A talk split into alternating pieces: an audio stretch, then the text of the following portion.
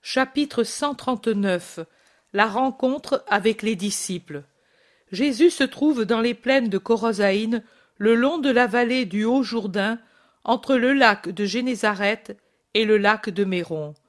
Une campagne pleine de vignobles où déjà commencent les vendanges. Il doit y être depuis déjà quelques jours parce que, ce matin, sont avec lui les disciples qui étaient à Sicaminon, et parmi eux, de nouveau, Étienne et Hermas. Isaac s'excuse de n'avoir pu être là plus tôt, c'est que, dit-il, il se demandait s'il était bien d'amener ou non avec lui les nouveaux venus, et ses réflexions l'avaient retardé. Mais, dit-il encore, j'ai pensé que le chemin du ciel est ouvert à tous ceux de bonne volonté, et il me semble que ceux-ci, bien que disciples de Gamaliel, sont tels. Tu as bien dit et bien fait. Amène-les-moi ici.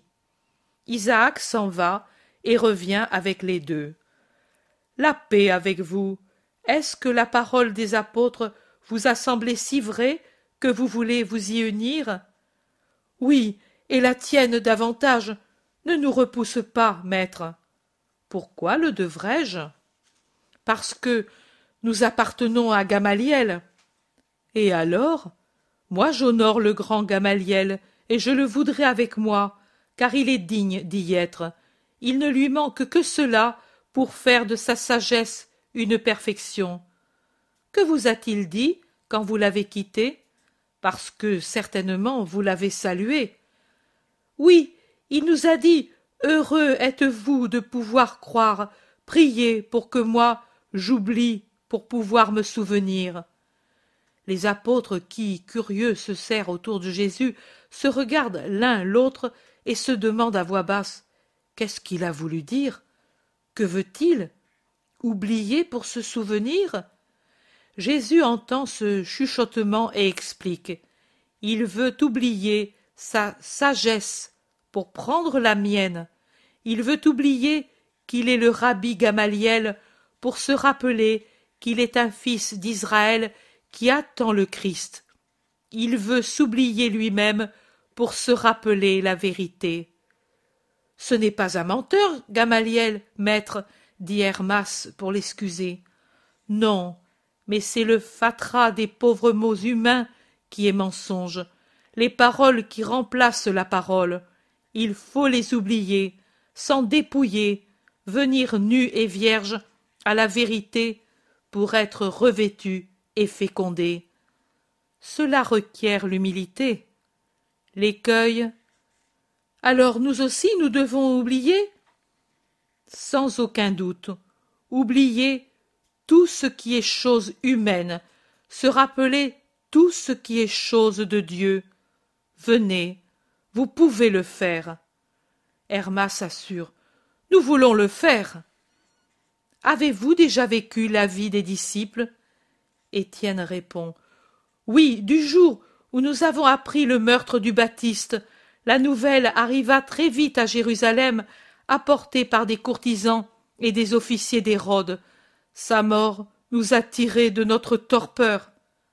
Le sang des martyrs est toujours vie pour ceux qui sont dans la torpeur. Rappelle-le toi, Étienne.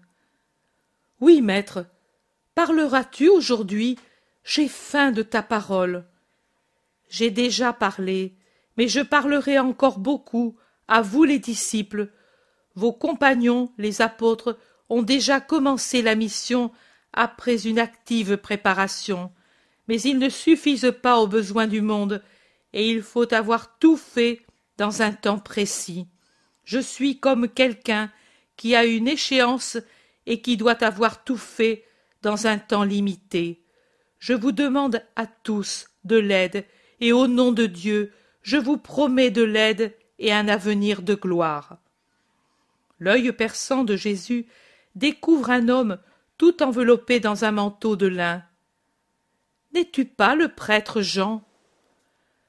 Si, maître, plus aride que le vallon maudit et le cœur des Juifs, je me suis enfui à ta recherche. Et le sacerdoce? La lèpre m'en avait banni la première fois, les hommes, pour la seconde, parce que je t'aime. Ta grâce m'attire à elle, à toi. Elle aussi m'avait expulsé d'un lieu profané pour m'amener dans un lieu pur. Tu m'as purifié, maître, en mon corps et en mon esprit. Et une chose pure ne peut pas, ne doit pas s'approcher d'une chose impure. Ce serait une offense pour celui qui a purifié. Tu as un jugement sévère, mais il n'est pas injuste. Maître, les laideurs de famille sont connues de celui qui vit dans la famille et ne doivent être dites qu'à celui qui est un esprit droit. Tu l'es, et d'ailleurs tu sais. Aux autres, je ne le dirai pas. Ici, il y a toi, tes apôtres, et deux qui sont au courant, comme toi et comme moi. Par conséquent, cela va bien. Mais, oh, toi aussi, la paix soit à toi. Tu es venu pour donner d'autres nourritures? Non, pour avoir, moi, ta nourriture. Est-ce que tes récoltes sont perdues? Oh non Jamais elles n'ont été si belles. Mais mon maître, je cherche un autre pain, une autre récolte, les tiens. Et avec moi, j'ai le lépreux que tu as guéri sur mes terres. Il est revenu à son maître, mais lui et moi avons maintenant un maître à suivre et à servir. Toi. Venez. Un, deux, trois, quatre, une bonne récolte. Mais avez-vous réfléchi à votre situation auprès du temple? Vous savez, et moi je sais, et je ne dis rien d'autre. Je suis un homme libre, et je vais avec qui je veux, dit le prêtre Jean.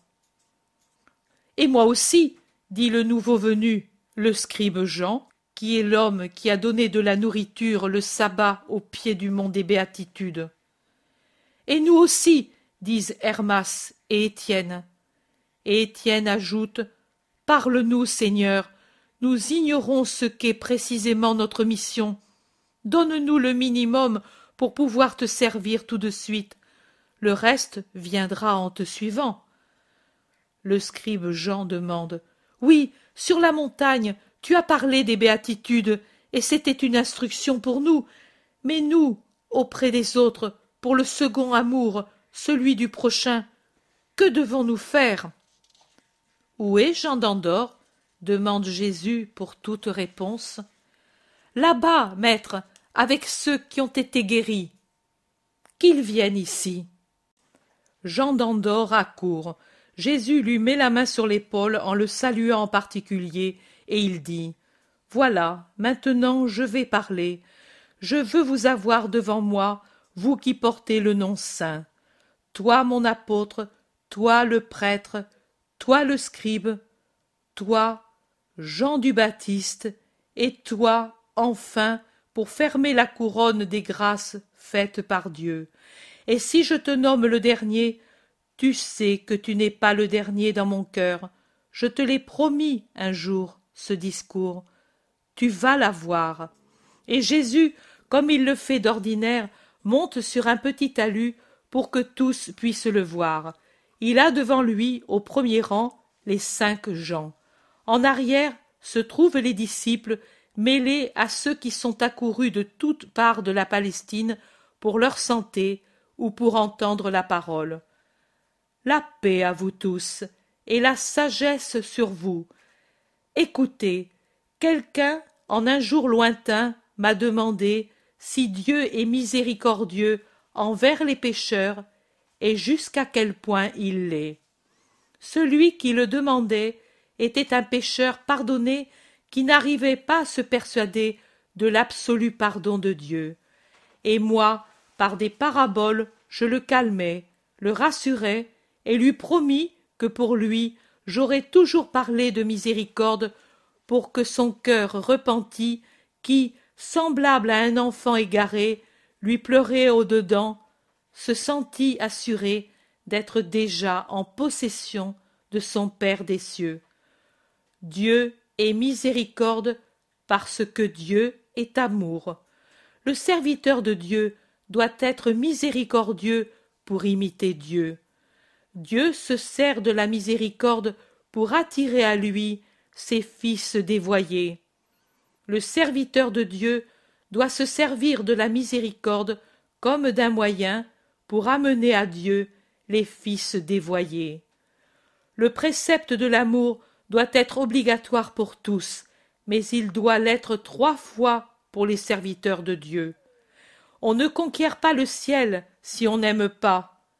Mais cela, il suffit de le dire aux croyants, aux serviteurs de Dieu. Moi, je dis, on ne fait pas conquérir le ciel aux croyants si on n'aime pas avec perfection.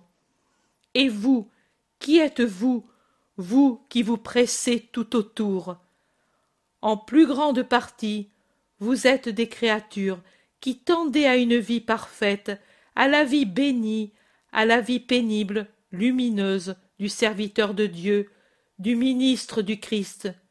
Et quel devoir avez-vous en cette vie de serviteur et de ministre? Un amour total pour Dieu, un amour total pour le prochain. Votre but, servir. Comment? En rendant à Dieu ce que le monde, la chair, le démon ont pris à Dieu. De quelle façon? Par l'amour, l'amour qui a mille façons de s'exercer et une fin unique, faire aimer. Pensons à notre beau Jourdain, comme il est imposant à Jéricho. Mais était-il ainsi à sa source? Non, c'était un filet d'eau, et tel il serait resté s'il avait toujours été seul.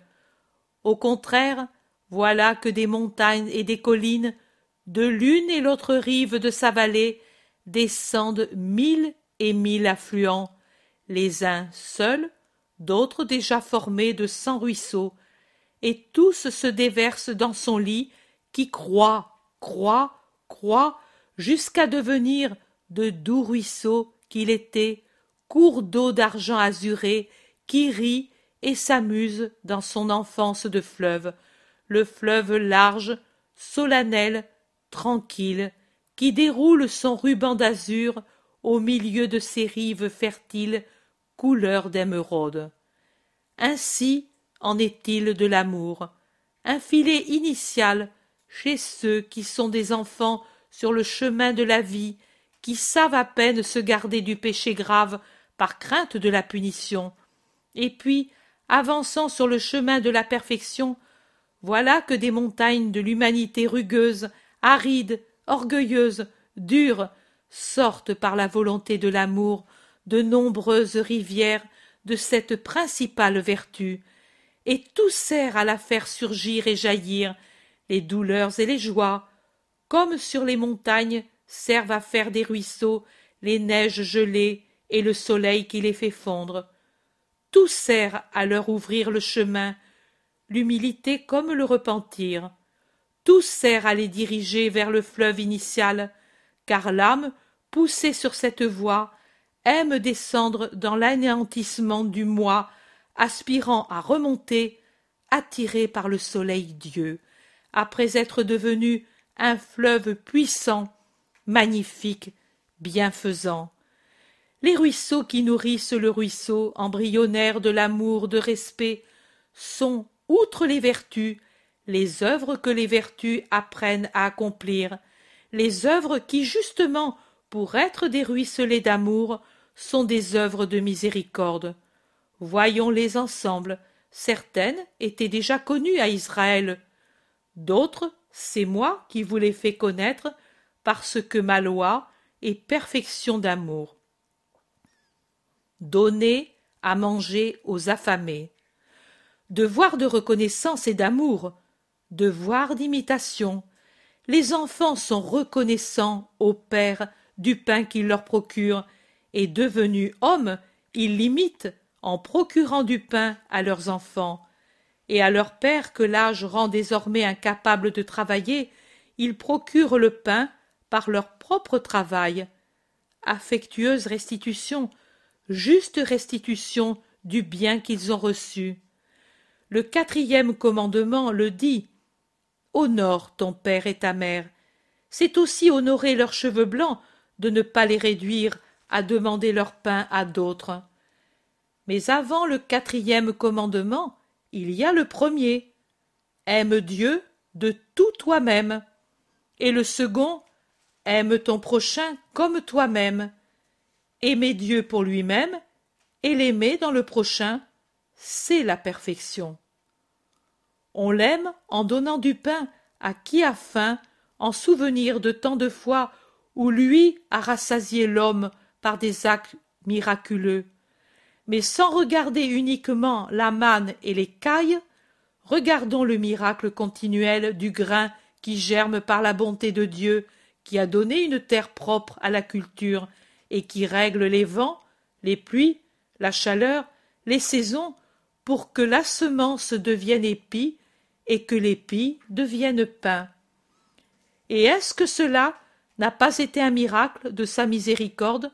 D'avoir enseigné par une lumière surnaturelle à ses fils coupables que ces herbes grandes et fines, qui se terminent par un épi de grains d'or à la chaude odeur de soleil, renfermées dans la dure enveloppe d'écailles épineuses, étaient une nourriture qu'il fallait récolter, égrener, réduire en farine, pétrir, cuire.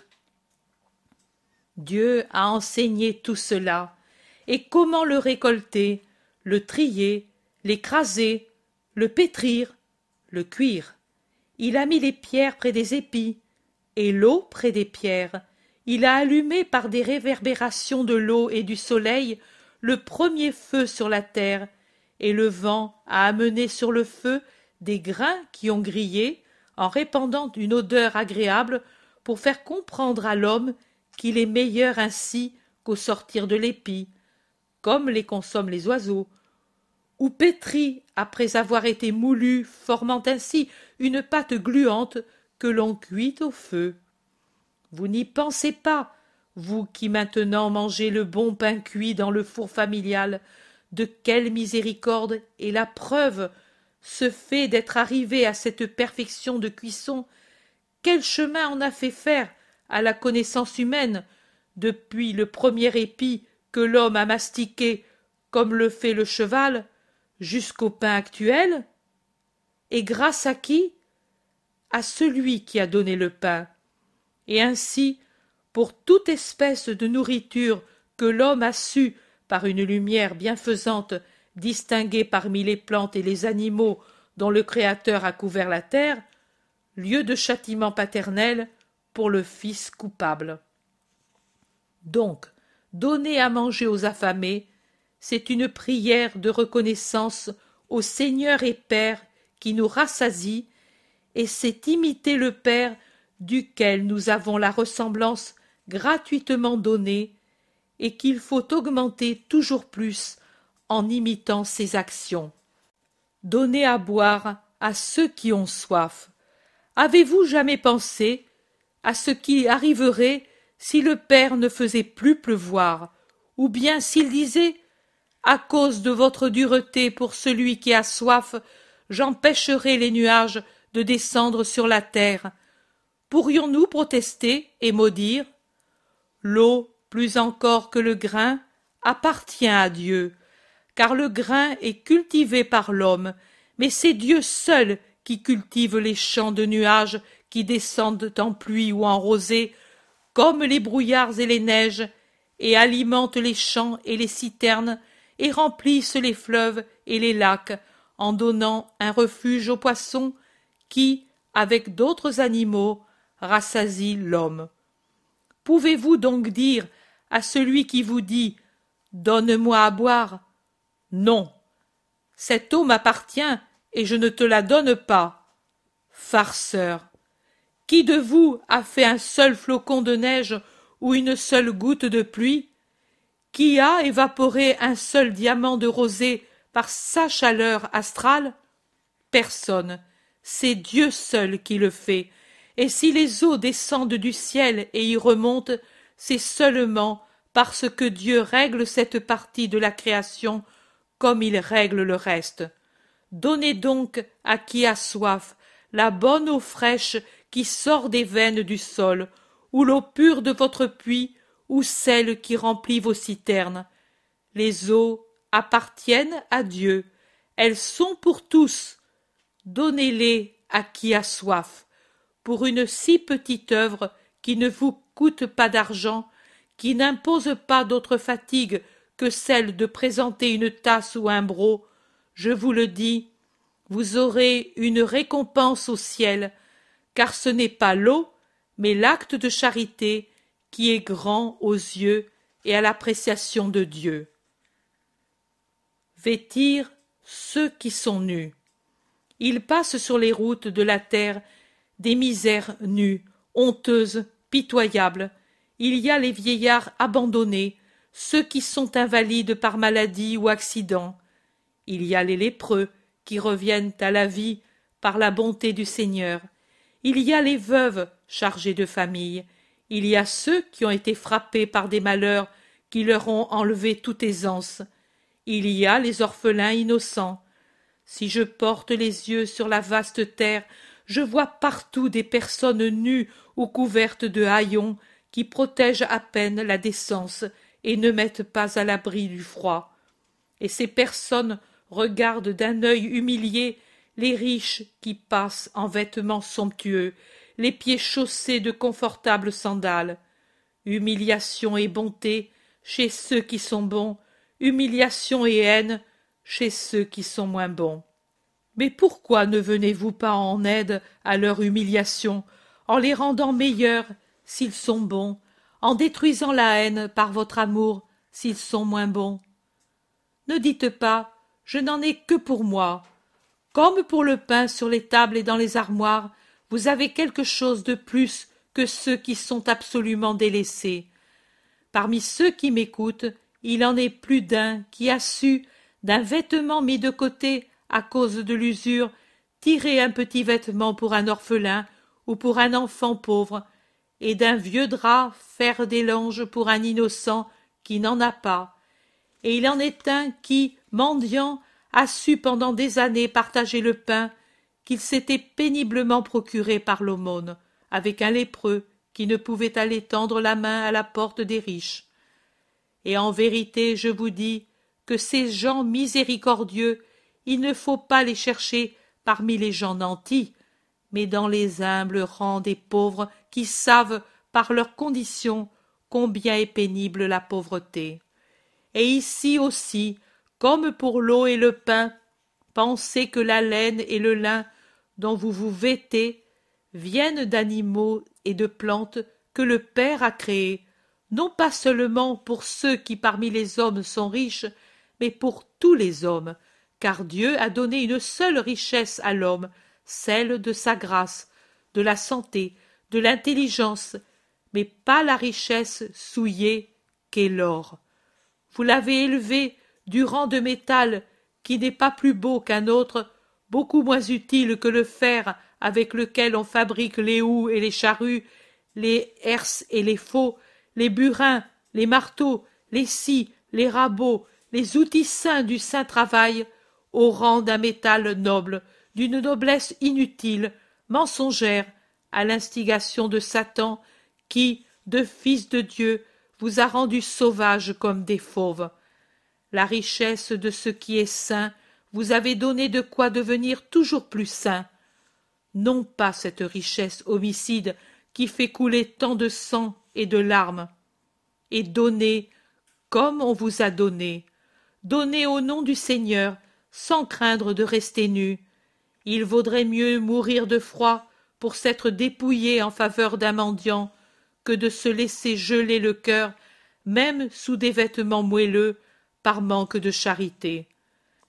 La tiédeur du bien que l'on a fait est plus douce que celle d'un manteau de très pure laine, et le corps du pauvre qui a été recouvert parle à Dieu et lui dit Bénis ceux qui nous ont vêtus.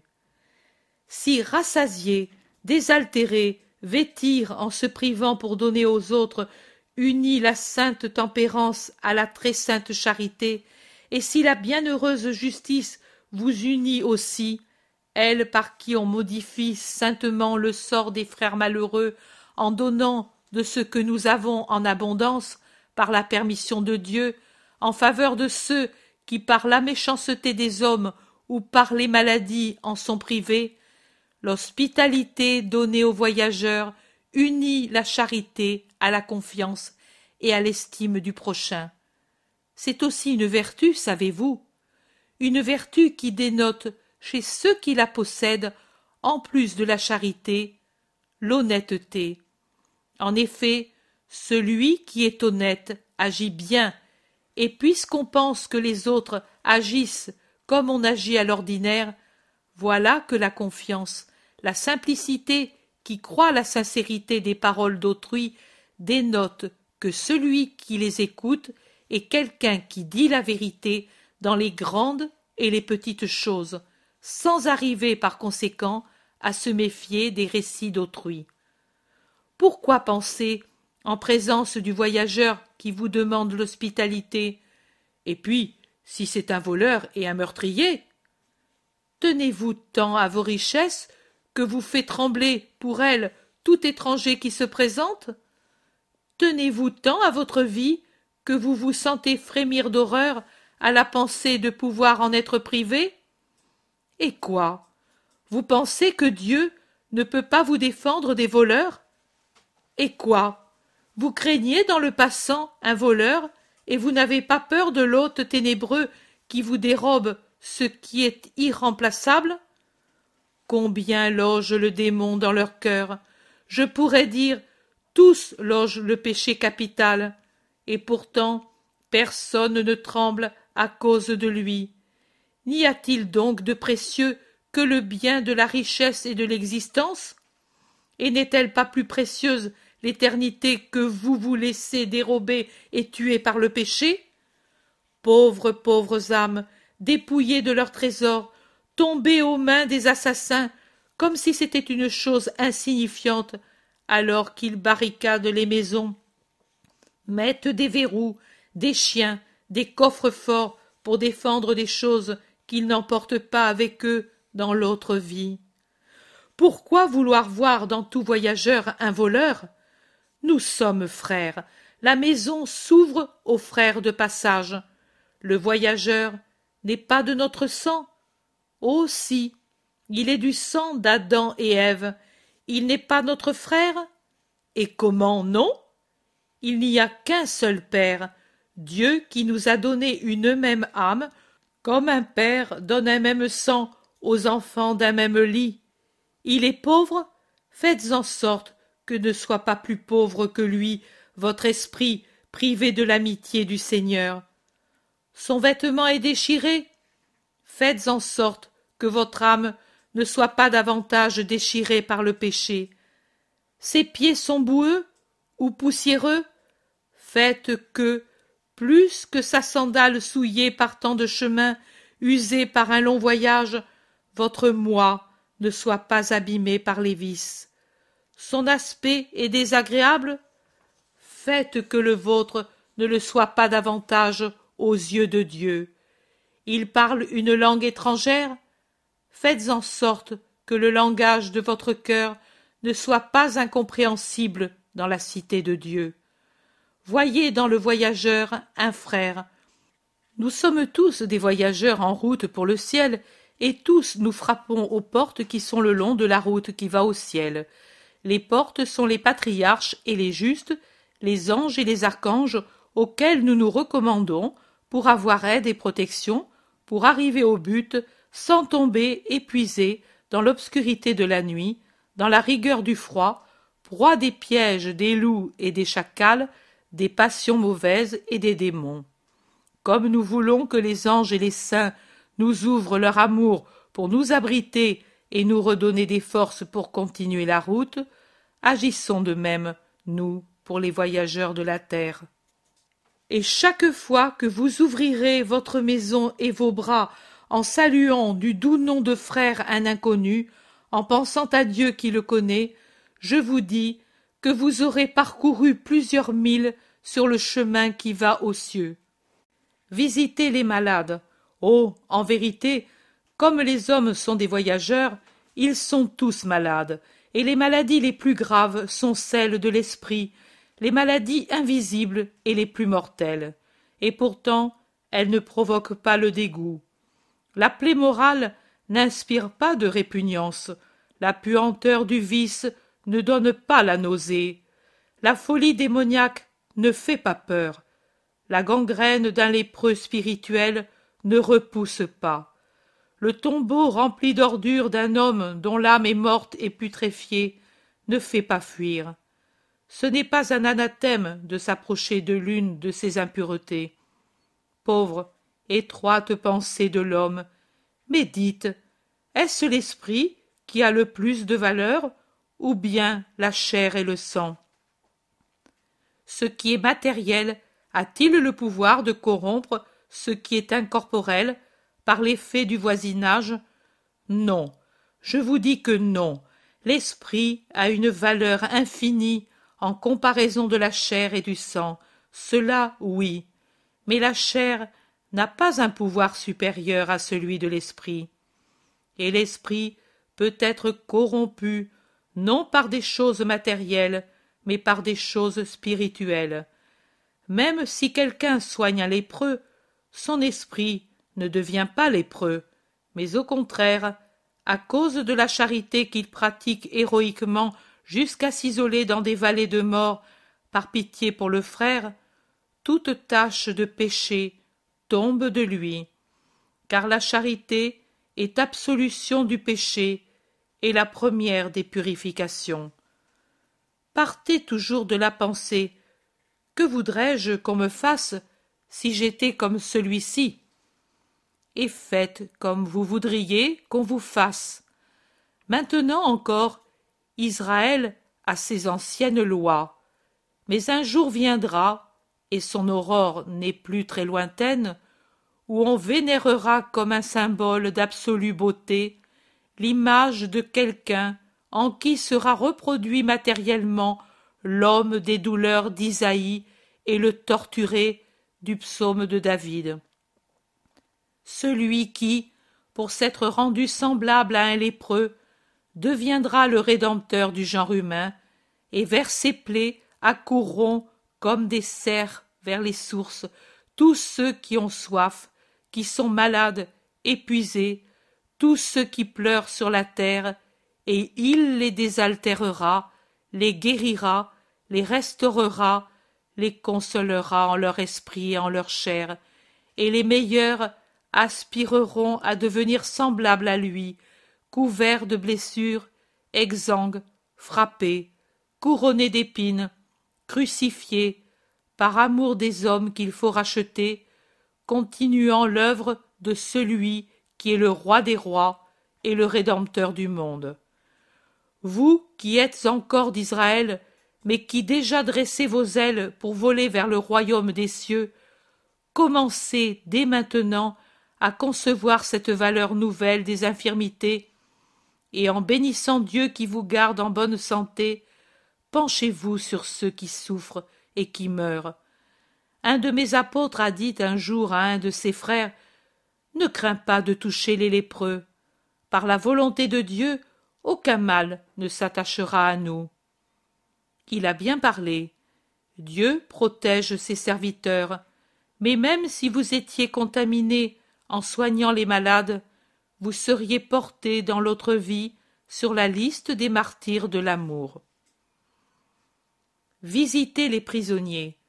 Croyez-vous que dans les galères il n'y ait que des criminels La justice humaine est aveugle d'un œil, et l'autre a des troubles visuels.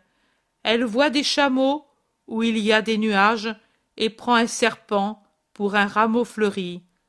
Elle juge mal, plus mal encore parce que celui qui préside crée volontairement des nuages de fumée pour qu'elle voie encore plus mal. Mais même si tous les prisonniers étaient des voleurs et des meurtriers, il n'est pas juste de nous rendre voleurs et homicides en leur enlevant par notre mépris l'espoir du pardon. Pauvres prisonniers, ils n'osent pas lever vers Dieu leurs yeux accablés comme ils le sont par leur faute. Les chaînes, en vérité, lient davantage leurs esprits que leurs pieds. Mais malheur s'ils désespèrent de Dieu. Au crime envers le prochain, ils ajoutent celui de désespérer du pardon. La galère est expiation, comme l'est la mort sur le gibet. Mais il ne suffit pas de payer ce qui est dû à la société humaine pour le crime accompli. Il faut payer aussi, et surtout, la part qui doit être payée à Dieu pour expier, pour avoir la vie éternelle. Et celui qui est révolté et désespéré n'expie qu'à l'égard de la société humaine. Qu'au condamné ou au prisonnier aille l'amour des frères, ce sera une lumière dans les ténèbres, ce sera une voix, ce sera une main qui montre les hauteurs, alors que la voix dit Que mon amour te dise que Dieu aussi t'aime. C'est lui qui m'a mis au cœur cet amour pour toi, frère infortuné, et la lumière permet d'entrevoir Dieu, Plein de pitié. Que votre charité aille avec plus de raison consoler les martyrs de l'injustice humaine, ceux qui ne sont pas du tout coupables ou ceux qu'une force cruelle a amenés à tuer. Ne jugez pas vous aussi là où un jugement a été porté. Vous, vous ne savez pas pourquoi un homme peut tuer. Vous ne savez pas que bien des fois ce n'est qu'un mort celui qui tue, un automate privé de raison, parce que sans verser le sang, un assassin lui a enlevé la raison par la lâcheté d'une trahison cruelle. Dieu sait, cela suffit. Dans l'autre vie, on verra au ciel beaucoup de galériens, beaucoup qui auront tué et volé, et on en verra en enfer beaucoup qui sembleront avoir été volés ou tués parce qu'en réalité ils auront été les vrais voleurs de la paix d'autrui, de l'honnêteté, de la confiance, les véritables assassins d'un cœur, les pseudo-victimes. Victimes parce qu'ils ont été à la fin frappés, mais après que, pendant des années, ils ont eux-mêmes silencieusement frappé. L'homicide et le vol sont des péchés, mais entre celui qui tue et vole parce qu'il y a été amené par d'autres et puis s'en repent, et celui qui emporte d'autres au péché et ne se repent pas, sera davantage puni celui qui amène au péché sans en éprouver de remords. Par conséquent, sans jamais juger, soyez plein de pitié pour les prisonniers. Pensez toujours que si tous les homicides et les vols devaient se trouver punis, il y aurait peu d'hommes et peu de femmes qui ne mourraient pas aux galères ou sur un gibet. Ces mères qui conçoivent et qui ne veulent pas amener leurs fruits à la lumière, comment les appellera-t-on? Oh, ne faisons pas de jeu de mots, disons-leur sincèrement leur nom, assassins. Ces hommes qui volent des réputations et des places, quel nom leur donnera-t-on? Mais simplement ce qu'ils sont, voleurs. Ces hommes et ces femmes qui sont adultères, ou qui, tourmentant leurs conjoints, les poussent à l'homicide ou au suicide, et semblablement ceux qui, étant les grands de la terre, portent au désespoir leur sujet, et par le désespoir à la violence, quel est leur nom? Le voilà. Homicide. Eh bien, personne ne fuit Vous voyez bien que parmi ces galériens échappés à la justice, qui remplissent maisons et villes, et nous frôlent sur les routes, et dorment avec nous dans les auberges, et partagent les repas avec nous, on vit sans y penser. Eh bien, qui est sans péché? Si le doigt de Dieu écrivait sur les murs de la pièce où banquettent les pensées de l'homme, sur le front les paroles accusatrices de ce que vous avez été, êtes ou serez, peu de fronts porteraient en lettres de lumière la parole innocent. Les autres fronts en caractères verts comme l'envie, ou noirs comme la trahison, ou rouges comme le crime, porteraient les mots adultère, assassin, voleur, homicide. Soyez donc sans orgueil, miséricordieux pour vos frères moins heureux humainement qui sont aux galères, expiant ce que vous n'expiez pas pour la même faute. Cela profitera à votre humilité. Ensevelir les morts. La contemplation de la mort est une école de la vie. Je voudrais pouvoir vous amener tous en face de la mort et vous dire Sachez vivre en saint pour n'avoir que cette mort, séparation temporaire du corps et de l'esprit, pour ressusciter ensuite triomphalement pour l'éternité, réunis, bienheureux. Tous, nous naissons nus. Tous, nous mourrons en devenant des dépouilles vouées à la décomposition. Rois ou gueux, on meurt comme on vient au monde. Et si le luxe des rois permet une plus longue conservation des cadavres, la décomposition est toujours le sort de ce qui est la chair morte. Les momies, elles-mêmes, que sont-elles? De la chair? Non. Une matière fossilisée par les résines, lignifiée. Pas la proie des vers, parce qu'elle est vidée et brûlée par des essences, mais proie des vers rongeurs, comme le vieux bois. Mais la poussière redevient poussière, comme Dieu l'a dit, et pourtant uniquement parce que cette poussière a enveloppé l'esprit et en été vivifié, voici que comme une chose qui a touché une gloire de Dieu, telle est l'âme de l'homme. Il faut penser que c'est une poussière sanctifiée d'une manière qui ne diffère pas des objets qui ont touché le tabernacle. Il y a eu un moment, au moins, où l'âme a été parfaite, pendant que Dieu l'a créée. Et si ensuite la tâche l'a souillée, en lui enlevant sa perfection par sa seule origine, elle communique de la beauté à la matière, et, à cause de cette beauté qui vient de Dieu, le corps s'embellit et mérite le respect. Nous sommes des temples, et comme tels, nous méritons l'honneur, comme ont toujours été honorés les endroits où avait séjourné le tabernacle. Faites donc aux morts la charité d'un repos honoré dans l'attente de la résurrection, en voyant dans les admirables harmonies du corps humain l'esprit et la main de Dieu qui l'a pensé et modelé avec perfection, en vénérant même dans sa dépouille l'œuvre du Seigneur. Mais l'homme n'est pas seulement chair et sang, il est aussi âme et pensée. Celles-ci souffrent aussi, et il faut miséricordieusement subvenir à leurs besoins. Il y a des ignorants qui font le mal parce qu'ils ne connaissent pas le bien. Combien ne connaissent pas ou connaissent mal les choses de Dieu et même les lois morales. Ils languissent comme des affamés parce qu'il n'y a personne pour leur donner la nourriture, et ils tombent en langueur par manque de vérité qui les nourrissent. Allez les instruire, car c'est pour cela que je vous rassemble et vous envoie. Donnez le pain de l'esprit à la fin des esprits.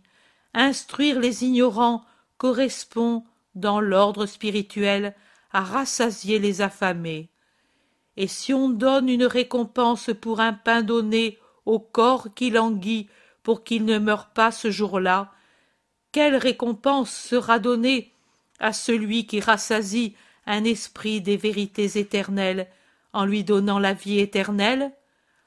Ne soyez pas avare de ce que vous savez.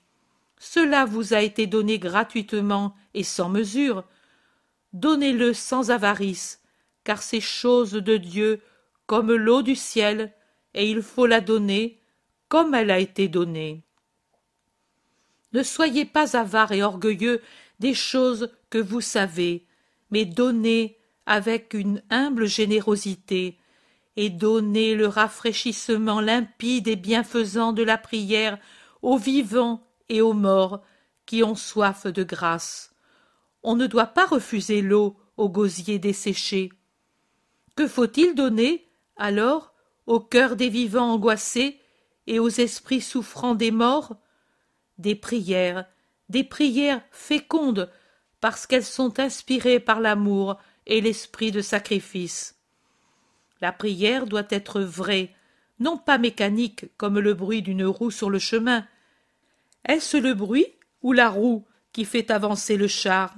C'est la roue qui s'emploie à faire avancer le char. Il en est de même de la prière vocale et mécanique et de la prière active. La première, du bruit, rien de plus. La seconde, un travail où les forces s'usent et où s'accroît la souffrance. Mais on arrive au but. Priez davantage par vos sacrifices que par vos lèvres, et vous donnerez le repos aux vivants et aux morts en faisant la seconde œuvre de miséricorde spirituelle. Le monde sera davantage sauvé par les prières de ceux qui savent prier que par les batailles bruyantes, inutiles, meurtrières. Beaucoup de personnes dans le monde savent, mais ne savent pas croire avec fermeté, comme si elles étaient prises entre deux camps opposés, elles hésitent, elles hésitent sans avancer d'un seul pas, et elles épuisent leurs forces sans arriver à rien. Ce sont les hésitants, les gens des mais, des si, des et puis, ceux qui demandent après il en sera ainsi?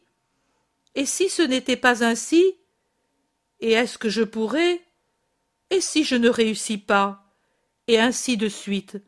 Ce sont les velléitaires qui, s'ils ne trouvent pas où s'accrocher, ne montent pas, et même s'ils trouvent, s'agrippent ici et là, et non seulement il faut les soutenir, mais les faire monter à chaque nouveau tournant de la journée.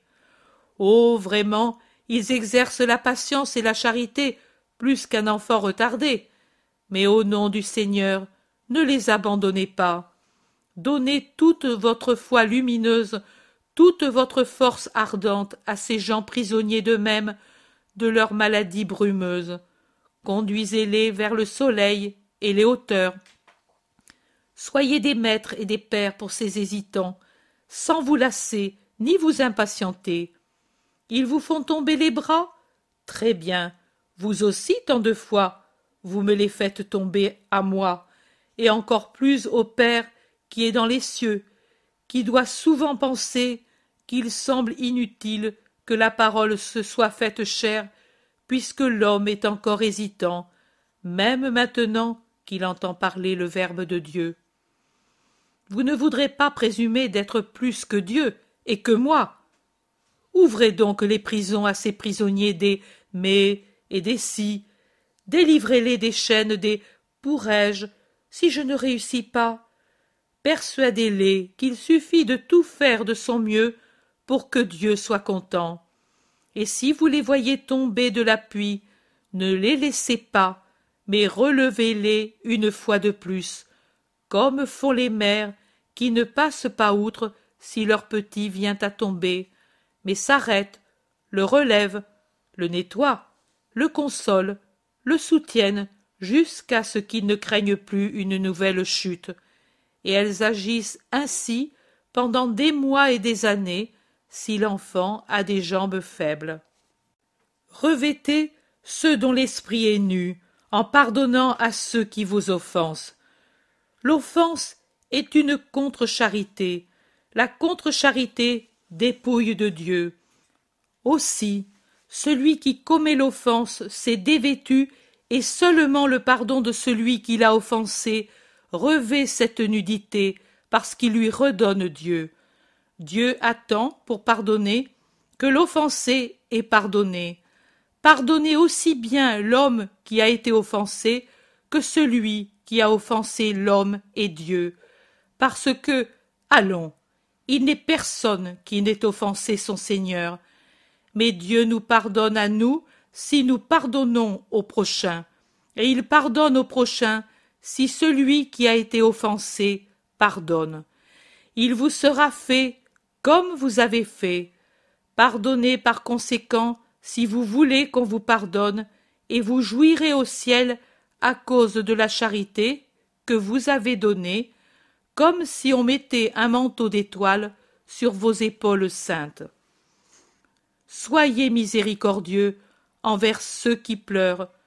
Ce sont ceux que la vie a blessés, ceux dont le cœur a été brisé dans ses affections. Ne vous enfermez pas dans votre sérénité comme dans une forteresse. Sachez pleurer avec ceux qui pleurent, consolez ceux qui sont affligés, comblez le vide de celui qui est privé d'un parent par la mort, père avec les orphelins, enfants avec les parents, frères les uns pour les autres. Aimez, pourquoi n'aimer que ceux qui sont heureux? Ils ont déjà leur part de soleil. Aimez ceux qui pleurent. Ce sont les moins aimables pour le monde. Mais le monde ne connaît pas la valeur des larmes. Vous, vous la connaissez. Aimez donc ceux qui pleurent. Aimez-les si dans leur chagrin ils sont résignés. Aimez-les et plus encore si la douleur les révolte. Pas de reproches, mais de la douceur pour les persuader dans leur douleur de l'utilité de la souffrance. Ils peuvent, à travers le voile des larmes, voir d'une manière déformée le visage de Dieu qu'ils réduisent à l'expression d'une toute-puissance vengeresse. Non, ne vous scandalisez pas. Non, ce n'est qu'une hallucination qui vient de la fièvre de la souffrance. Secourez-les pour faire tomber leur fièvre. Que votre foi toute fraîche soit comme la glace qu'on applique à celui qui délire. Puis, quand le plus fort de la fièvre tombe et qu'arrive l'abattement et la stupeur hébétée de celui qui a subi un traumatisme, alors, comme pour des enfants que la maladie a retardés, recommencez à parler de Dieu comme d'une chose nouvelle, doucement, patiemment. Oh. Une belle histoire que l'on dit pour distraire l'éternel enfant qu'est l'homme. Et puis, taisez-vous, n'insistez pas. L'âme se travaille elle-même, aidez-la par des caresses et par la prière. Et quand elle dit alors ce n'était pas Dieu, dites non. Lui ne voulait pas te faire du mal parce qu'il t'aime, même pour qui ne t'aime plus à cause de la mort ou d'autre chose. Et quand l'âme dit Mais moi je l'ai accusé, dites Lui l'a oublié, parce que c'était la fièvre. Et quand elle dit Alors je le voudrais, dites Le voici, il est à la porte de ton cœur qui attend que tu lui ouvres. Supportez les importuns, ils viennent déranger la petite maison de notre moi, comme les voyageurs viennent déranger la maison que nous habitons. Mais comme je vous ai dit d'accueillir ces derniers, accueillez aussi les premiers. Ce sont des importuns, mais si vous, vous ne les aimez pas à cause du dérangement qu'ils vous donnent, eux, plus ou moins bien, vous aiment. Accueillez-les à cause de cet amour, et même s'ils venaient poser des questions indiscrètes, vous dire leur haine, vous insulter, usez de patience et de charité. Vous pouvez les rendre meilleurs par votre patience, vous pouvez les scandaliser par votre manque de charité. Vous souffrez de les voir pécher? De même, mais souffrez davantage de les faire pécher et de pécher vous-même. Recevez-les en mon nom, si vous ne pouvez les recevoir avec votre amour, et Dieu vous donnera une compensation en venant, lui, ensuite, vous rendre visite et effacer le souvenir désagréable par ses surnaturelles caresses. Enfin, efforcez-vous d'ensevelir les pécheurs pour préparer leur retour à la vie de la grâce. Savez-vous, quand vous le faites, quand vous les réprimandez avec une insistance paternelle, patiente, affectueuse? C'est comme si vous ensevelissiez peu à peu les laideurs du corps avant de le confier au tombeau, en attendant le commandement de Dieu. Lève-toi et viens à moi. Ne purifions-nous pas les corps, nous les Hébreux, par respect pour le corps qui doit ressusciter? Réprimandez les pécheurs, c'est comme purifier leurs membres avant l'opération de l'ensevelissement. Le reste, c'est la grâce du Seigneur qui le fera. Purifiez-les par la charité, les larmes et les sacrifices. Soyez héroïques pour arracher un esprit à la corruption. Soyez héroïques. Cela ne restera pas sans récompense, car si on donne une récompense pour un calice d'eau donné pour étancher une soif matérielle, qu'est-ce qu'on donnera pour avoir enlevé à un esprit la soif infernale? J'ai parlé. Telles sont les œuvres de miséricorde du corps et de l'esprit qui font croître l'amour. Allez et accomplissez-les, et que la paix de Dieu et la mienne soient avec vous, maintenant et toujours. Chapitre 140 L'avarice et le riche imbécile. Jésus se trouve sur une des collines de la rive occidentale du lac. À ses yeux apparaissent les villes et les pays épars sur les rivages de l'une et l'autre côte. Mais exactement au-dessous de la colline se trouvent Magdala et Tibériade, la première avec son quartier riche, avec ses nombreux jardins, nettement séparés des pauvres maisons des pêcheurs, paysans et du menu peuple, par un torrent maintenant tout à fait à sec. L'autre qui n'est que splendeur, ignorante de tout ce qui est misère et décadence, et qui rit, belle et toute neuve au soleil, en face du lac. Entre les deux, les jardins potagers, peu nombreux, mais bien tenus, de la plaine étroite, et puis les oliviers qui montent à l'assaut des collines. Derrière Jésus, on voit de cette cime la selle du mont des Béatitudes, au pied duquel passe la voie principale qui va de la Méditerranée à Tibériade. C'est peut-être à cause de la proximité de cette voie principale très fréquentée que Jésus a choisi cette localité, à laquelle beaucoup de gens peuvent accéder des nombreuses villes du lac ou de l'intérieur de la Galilée, et d'où le soir il est facile de revenir chez soi ou de trouver l'hospitalité dans beaucoup de pays. La chaleur aussi est tempérée par l'altitude et par les arbres de haute futée qui, au sommet, ont pris la place des oliviers. Il y a en effet beaucoup de gens, outre les apôtres et les disciples, des gens qui ont besoin de Jésus pour leur santé ou pour des conseils, des gens venus par curiosité, des gens qu'ont amené des amis ou venus pour faire comme les autres. Une foule, en somme. La saison n'est plus sous l'influence de la canicule, mais elle tend aux grâces languissantes de l'automne, et elle invite plus que jamais à se mettre en route à la recherche du Maître.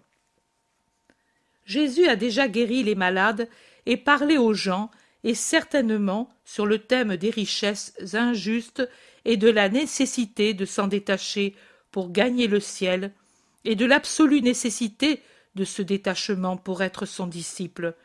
Et maintenant, il est en train de répondre aux questions de tel ou tel des disciples riches qui sont un peu troublés par cette exigence. Le scribe Jean dit Dois-je donc détruire ce que je possède en en dépouillant les miens?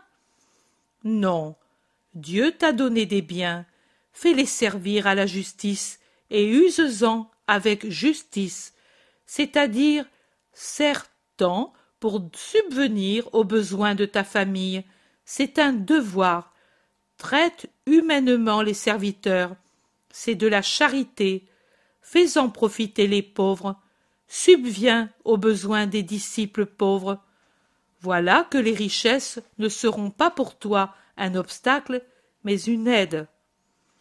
Et puis, parlant à tous, il dit En vérité, je vous dis que le même danger de perdre le ciel par amour des richesses peut être aussi le fait d'un disciple plus pauvre si, devenu mon prêtre, il manque à la justice en pactisant avec le riche celui qui est riche ou mauvais bien des fois essaiera de vous séduire par des cadeaux pour que vous approuviez sa manière de vivre et son péché.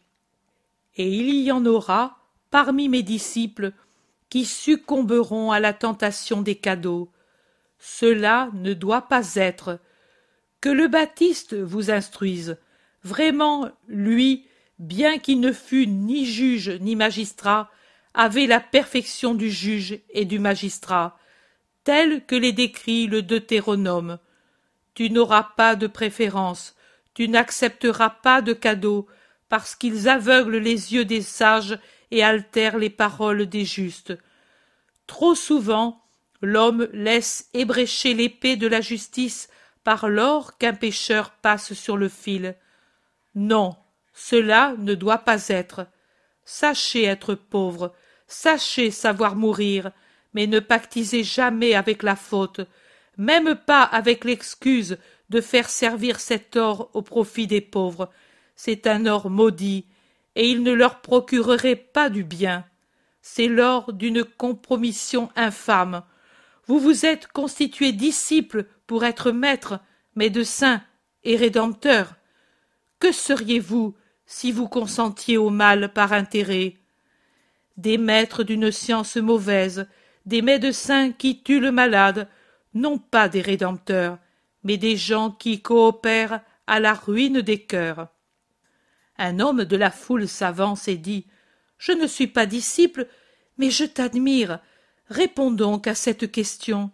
Est-il permis à quelqu'un de retenir l'argent d'un autre Non, homme, c'est un vol, comme d'enlever la bourse à un passant. Même si c'est l'argent de la famille? Oui, il n'est pas juste que quelqu'un s'approprie l'argent de tous les autres. Alors, maître, viens à Abel sur la route de Damas, et ordonne à mon frère de partager avec moi l'héritage du père qui est mort sans avoir laissé un mot d'écrit. Il a tout pris pour lui, et remarque que nous sommes jumeaux, nés d'un premier et unique enfantement. J'ai donc les mêmes droits que lui. Jésus le regarde et dit c'est une situation pénible, et certainement ton frère n'agit pas bien.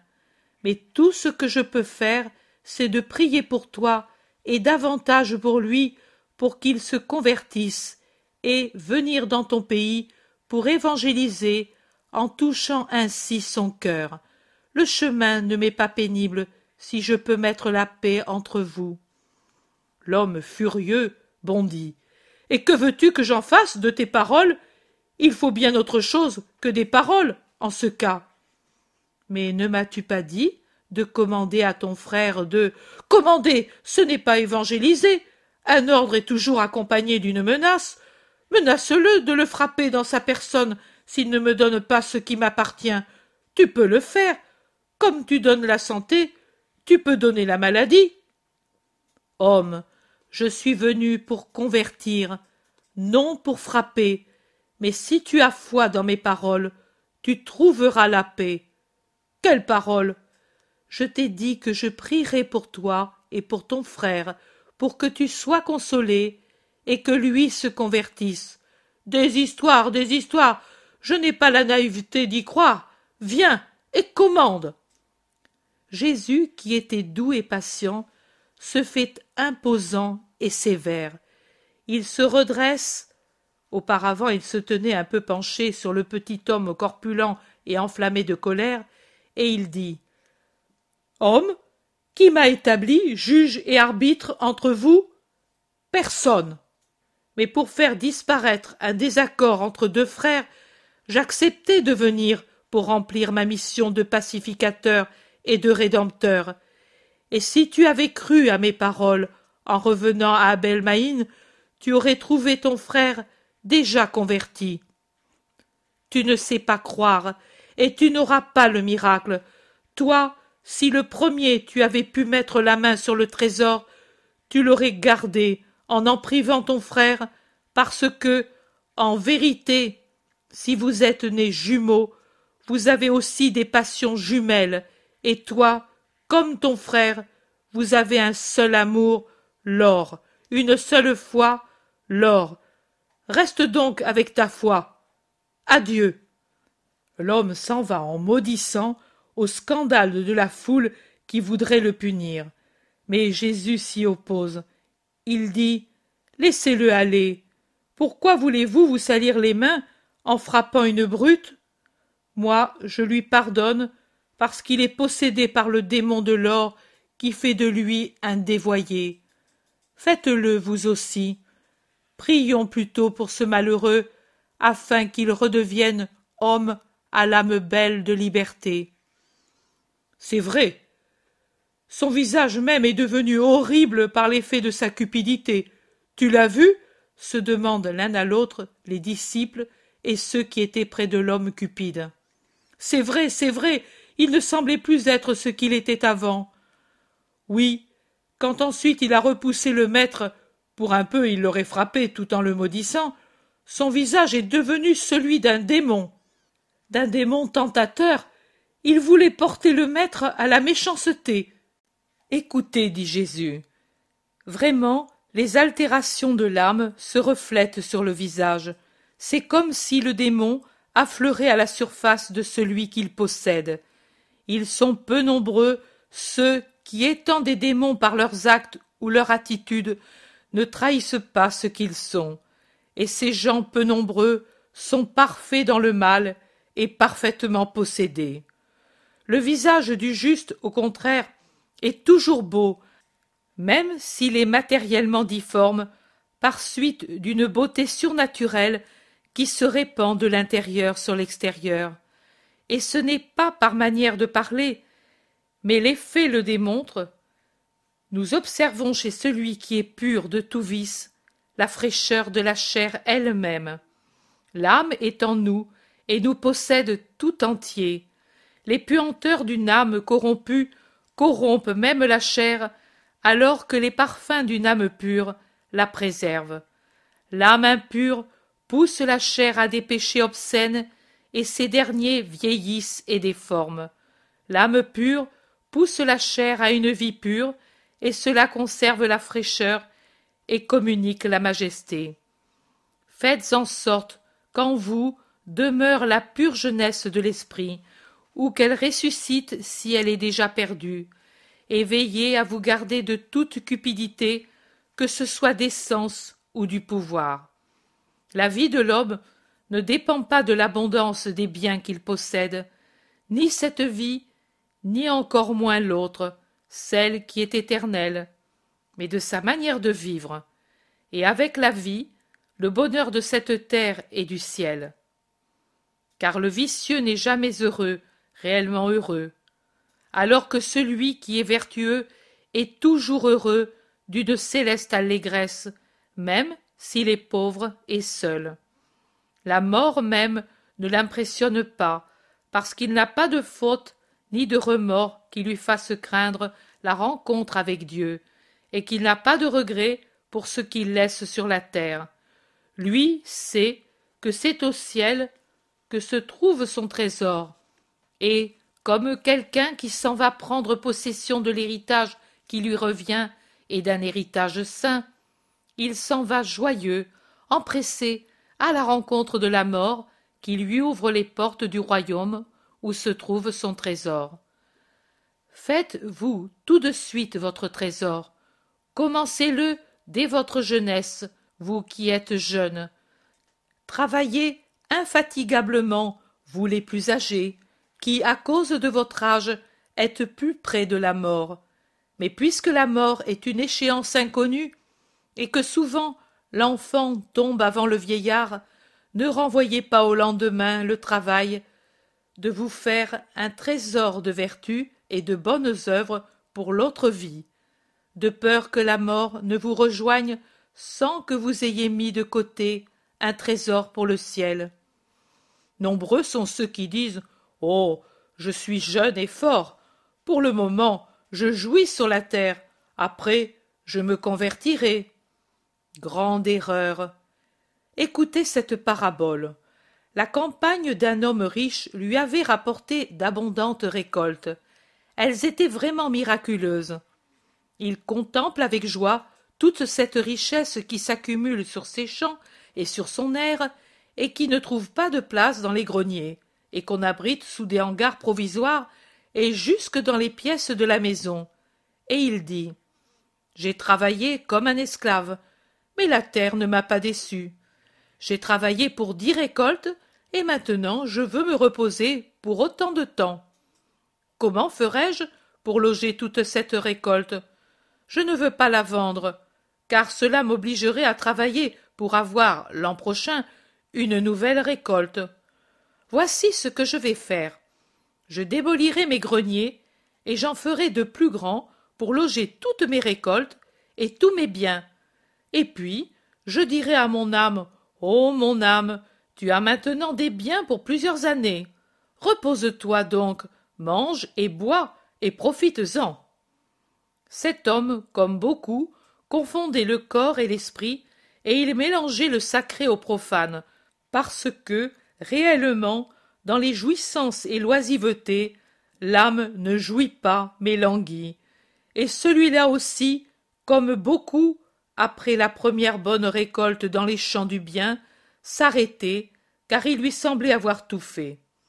Mais ne savez-vous pas que quand on a mis la main à la charrue, il faut persévérer une année, dix, cent, tant que dure la vie, car s'arrêter est un crime envers soi-même parce qu'on se refuse une gloire plus grande, et c'est régresser, car celui qui s'arrête, généralement, non seulement ne progresse plus, mais revient en arrière. Le trésor du ciel doit augmenter d'année en année pour être bon, puisque si la miséricorde divine doit être bienveillante, même avec ceux qui ont eu peu d'années pour le former, elle ne sera pas complice des paresseux qui, ayant une longue vie, font peu de choses. Le trésor doit être en continuelle croissance. Autrement, ce n'est plus un trésor qui porte du fruit, mais un trésor inerte, et cela se produit au détriment de la paix promise du ciel. Dieu dit à l'homme sot Homme sot, qui confond le corps et les biens de la terre avec ce qui est esprit, et qui, d'une grâce de Dieu, te fait un mal, sache que cette nuit même on te demandera ton âme, et quand elle sera partie, le corps restera sans vie. Ce que tu as préparé, à qui cela reviendra-t-il? L'emporteras-tu avec toi? Non. Tu viendras dépouiller des récoltes terrestres et des œuvres spirituelles en ma présence, et tu seras pauvre dans l'autre vie. Il valait mieux faire de tes récoltes des œuvres de miséricorde pour le prochain et pour toi, car en étant miséricordieux pour les autres, tu serais miséricordieux pour ton âme. Et au lieu de nourrir des pensées d'oisiveté, mettre en œuvre des activités d'où tu pouvais tirer un profit utile pour ton corps et de grands mérites pour ton âme, jusqu'au moment où je t'aurais appelé. Et l'homme mourut cette nuit-là, et fut jugé avec sévérité. En vérité, je vous dis qu'il en arrive ainsi pour celui qui thésaurise pour lui-même et ne s'enrichit pas aux yeux de Dieu. Maintenant, allez, et faites-vous un trésor de l'enseignement qui vous est donné. La paix soit avec vous. Et Jésus bénit, et il se retire dans un bois avec les apôtres et les disciples pour se restaurer et se reposer. Mais tout en mangeant, il parle encore, en continuant l'instruction précédente, en reprenant un thème déjà présenté aux apôtres plusieurs fois, et je crois qu'il le sera toujours insuffisamment, car l'homme est trop en proie aux peurs sans fondement. Croyez, dit-il, que c'est seulement de cet enrichissement de vertu qu'il faut se préoccuper, et veillez à ce que la vôtre ne soit jamais une préoccupation agitée, inquiète. Le bien est l'ennemi des inquiétudes, des peurs, des empressements qui se ressentent encore trop de la cupidité, de la jalousie, des méfiances humaines. Que votre travail soit constant, confiant, paisible, sans brusque départ et brusques arrêts. Ainsi font les onagres sauvages, mais personne ne les utilise, à moins d'être fou, pour cheminer en sécurité. Paisible dans les victoires, paisible dans les défaites. Même le chagrin pour une erreur commise qui vous afflige parce que par cette erreur vous avez déplu à Dieu doit être paisible, réconforté par l'humilité et la confiance.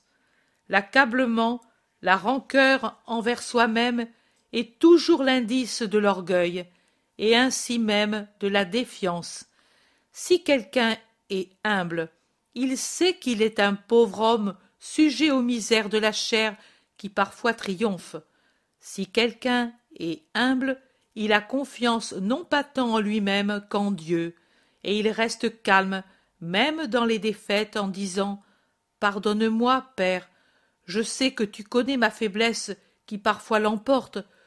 Je crois que tu as pitié de moi. J'ai la ferme confiance que tu m'aideras à l'avenir encore plus qu'auparavant, bien que je te donne si peu de satisfaction. Et ne soyez ni indifférent ni avare des biens de Dieu. Donnez de ce que vous avez en fait de sagesse et de vertu. Soyez actifs en matière spirituelle comme les hommes le sont pour les choses de la chair. Et, en ce qui concerne la chair, n'imitez pas les gens du monde qui ne cessent de trembler pour leur lendemain, par peur qu'il leur manque le superflu, que la maladie arrive, qu'arrive la mort, que leurs ennemis puissent leur nuire, et ainsi de suite. Dieu sait de quoi vous avez besoin. Ne craignez donc pas pour votre lendemain. Dégagez-vous des peurs plus lourdes que les chaînes des galériens. Ne vous mettez pas en peine pour votre vie, ni pour la nourriture, ni pour la boisson, ni pour le vêtement. La vie de l'esprit est plus que celle du corps. Et le corps est plus que le vêtement, car c'est par le corps et non par le vêtement que vous vivez, et que, par la mortification du corps, vous aidez l'esprit à obtenir la vie éternelle. Dieu sait jusqu'à quand il laissera votre âme dans votre corps, et jusqu'à ce moment, il vous donnera ce qui vous est nécessaire.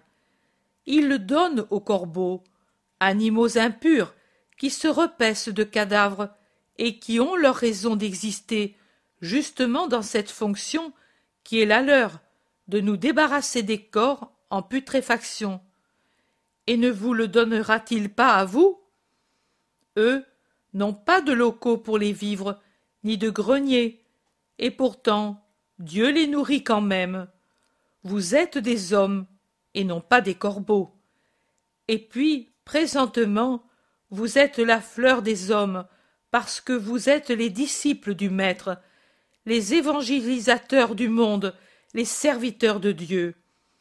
Et pouvez-vous penser que Dieu, qui a soin des lys des vallées, et les fait croître et les revêt d'un vêtement plus beau que n'en eut Salomon, sans qu'il fasse d'autre travail que parfumer en adorant, croyez-vous qu'il puisse vous oublier, même pour le vêtement? Vous, qui ne pouvez ajouter par vous-même une dent à votre bouche dégarnie, ni allonger d'un pouce une jambe raccourcie, ni rendre l'acuité à une vue brouillée. Et si vous ne pouvez faire ces choses, pouvez-vous penser pouvoir éloigner de vous la misère et la maladie, et faire sortir de la nourriture de la poussière? Vous ne le pouvez. Mais ne soyez pas des gens de peu de foi. Vous aurez toujours ce qui vous est nécessaire. Ne vous mettez pas en peine comme les gens du monde qui se donnent du mal pour pourvoir à leur plaisir. Vous avez votre Père qui sait de quoi vous avez besoin. Vous devez seulement chercher, et que ce soit le premier de vos soucis, le royaume de Dieu et sa justice, et tout le reste vous sera donné en plus. Ne craignez pas, vous qui êtes de mon petit troupeau. Il a plu à mon Père de vous appeler au royaume pour que vous possédiez ce royaume. Vous pouvez donc y aspirer et aider le Père par votre bonne volonté et votre sainte activité. Vendez vos biens, faites-en l'aumône si vous êtes seul. Donnez aux vôtres les moyens d'existence qui compense votre abandon de la maison pour me suivre, car il est juste de ne pas enlever le pain aux enfants et aux épouses. Et si vous ne pouvez sacrifier les richesses d'argent, sacrifiez les richesses d'affection. Elles aussi sont une monnaie que Dieu estime pour ce qu'elles sont, de l'or plus pur que tout autre, des perles plus précieuses que celles qui sont arrachées aux mers, et des rubis plus rares que ceux des entrailles de la terre, car renoncer à la famille pour moi, c'est charité parfaite, plus que de l'or sans un atome impur. C'est une perle faite de larmes, un rubis fait du sang qui gémit de la blessure du cœur déchiré par la séparation d'avec le père et la mère, l'épouse et les enfants. Mais ces bourses ne s'usent pas, ce trésor ne s'amoindrit jamais, les voleurs ne pénètrent pas au ciel, le ver ne ronge pas ce qui y a été déposé, et ayez le ciel dans votre cœur, et votre cœur au ciel, près de votre trésor. Car le cœur, chez l'homme bon ou chez le méchant, est là où se trouve ce qui vous semble votre cher trésor. Car de même que le cœur est là où se trouve le trésor au ciel, ainsi le trésor est là où se trouve le cœur, c'est-à-dire en vous, et même le trésor est dans le cœur, et avec le trésor des saints se trouve dans le cœur le ciel des saints. Soyez toujours prêts, comme celui qui est sur le point de partir en voyage, ou qui attend son maître. Vous êtes les serviteurs du Maître Dieu. À toute heure, il peut vous appeler où il est, ou bien venir où vous êtes. Soyez donc toujours prêts à partir ou à lui faire honneur. La taille sainte de la ceinture de voyage ou de travail, et avec à la main la lampe allumée. Sortant d'une fête de noces avec quelqu'un qui vous a précédé dans les cieux, ou dans la consécration à Dieu sur la terre. Dieu peut se souvenir de vous qui attendez et peut dire Allons chez Étienne ou chez Jean, ou bien chez Jacques et chez Pierre. Et Dieu est rapide dans sa venue, ou pour dire Viens. Soyez donc prêts à lui ouvrir la porte quand il arrivera, ou à partir s'il vous appelle. Bienheureux ces serviteurs que le maître, en arrivant, trouvera en train de veiller. En vérité, pour les récompenser de leur attente fidèle, il se scindra le vêtement, et après les avoir fait asseoir à table, il se mettra à les servir. Il peut venir à la première veille, comme à la seconde ou à la troisième. Vous ne le savez pas. Soyez donc toujours vigilants, et bienheureux si vous l'êtes, et qu'ainsi vous trouve le maître. Ne vous flattez pas en disant On a le temps. Cette nuit, il ne vient pas. Il vous en arriverait du mal. Vous ne savez pas. Si quelqu'un savait quand le voleur va venir, il ne laisserait pas sa maison sans surveillance pour que le malandrin puisse en forcer la porte ou les coffres forts. Vous aussi, soyez prêts, car au moment où vous y penserez le moins, le Fils de l'homme viendra en disant C'est l'heure. Pierre, qui a été jusqu'à oublier de finir son repas pour écouter le Seigneur, voyant que Jésus se tait, demande Ce que tu dis, c'est pour nous ou pour tous?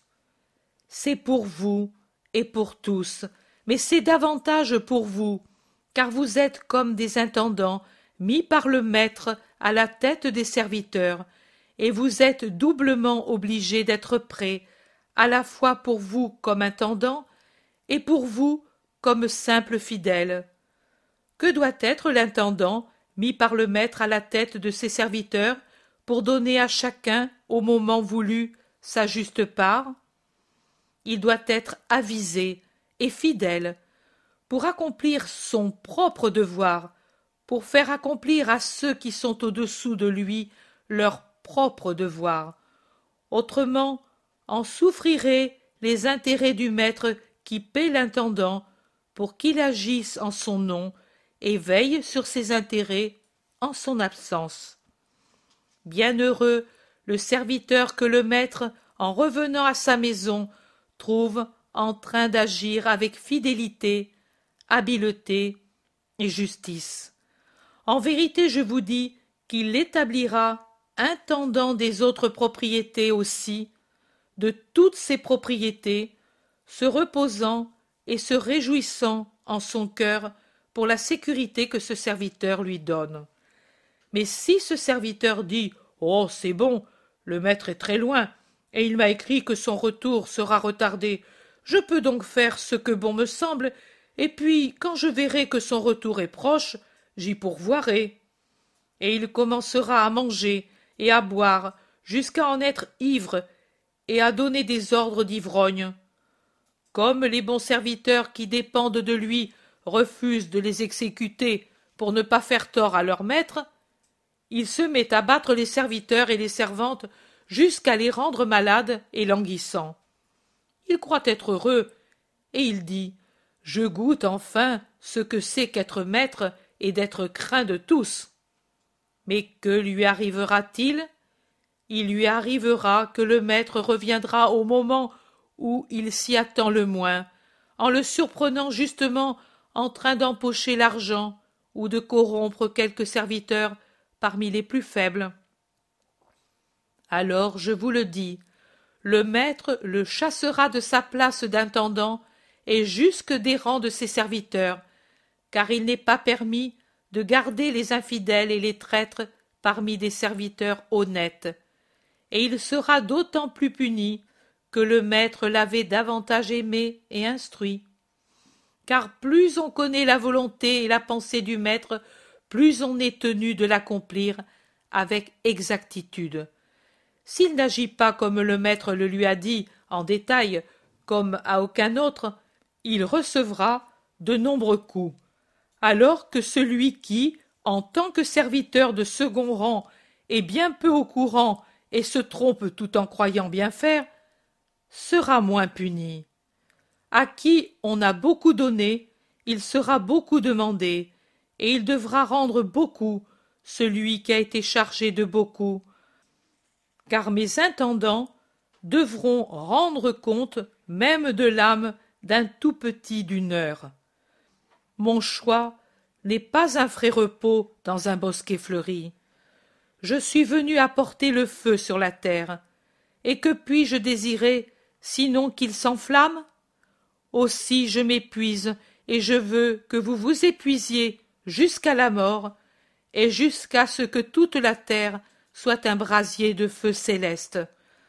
Quant à moi, je dois être baptisé d'un baptême, et comme je serai angoissé tant qu'il ne sera pas accompli, vous ne vous demandez pas pourquoi Parce que, par ce baptême, je pourrai faire de vous des porteurs du feu, des agitateurs qui se mouvront dans toutes et contre toutes les couches de la société pour en faire une unique chose, le troupeau du Christ.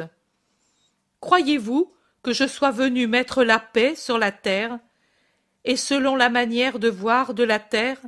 Non, mais au contraire, la discorde et la désunion parce que désormais, et jusqu'à ce que toute la terre soit un unique troupeau, de cinq qui sont dans une maison, il y en aura deux contre trois, et le père sera contre le fils, et ce dernier contre son père, et la mère contre ses filles, et celle-ci contre celle-là, et les belles filles et les belles mères auront un motif de plus de ne pas s'entendre, car il y aura un langage nouveau sur certaines lèvres, et il se produira une sorte de Babel, parce qu'un soulèvement profond ébranlera le royaume des affections humaines et surhumaines.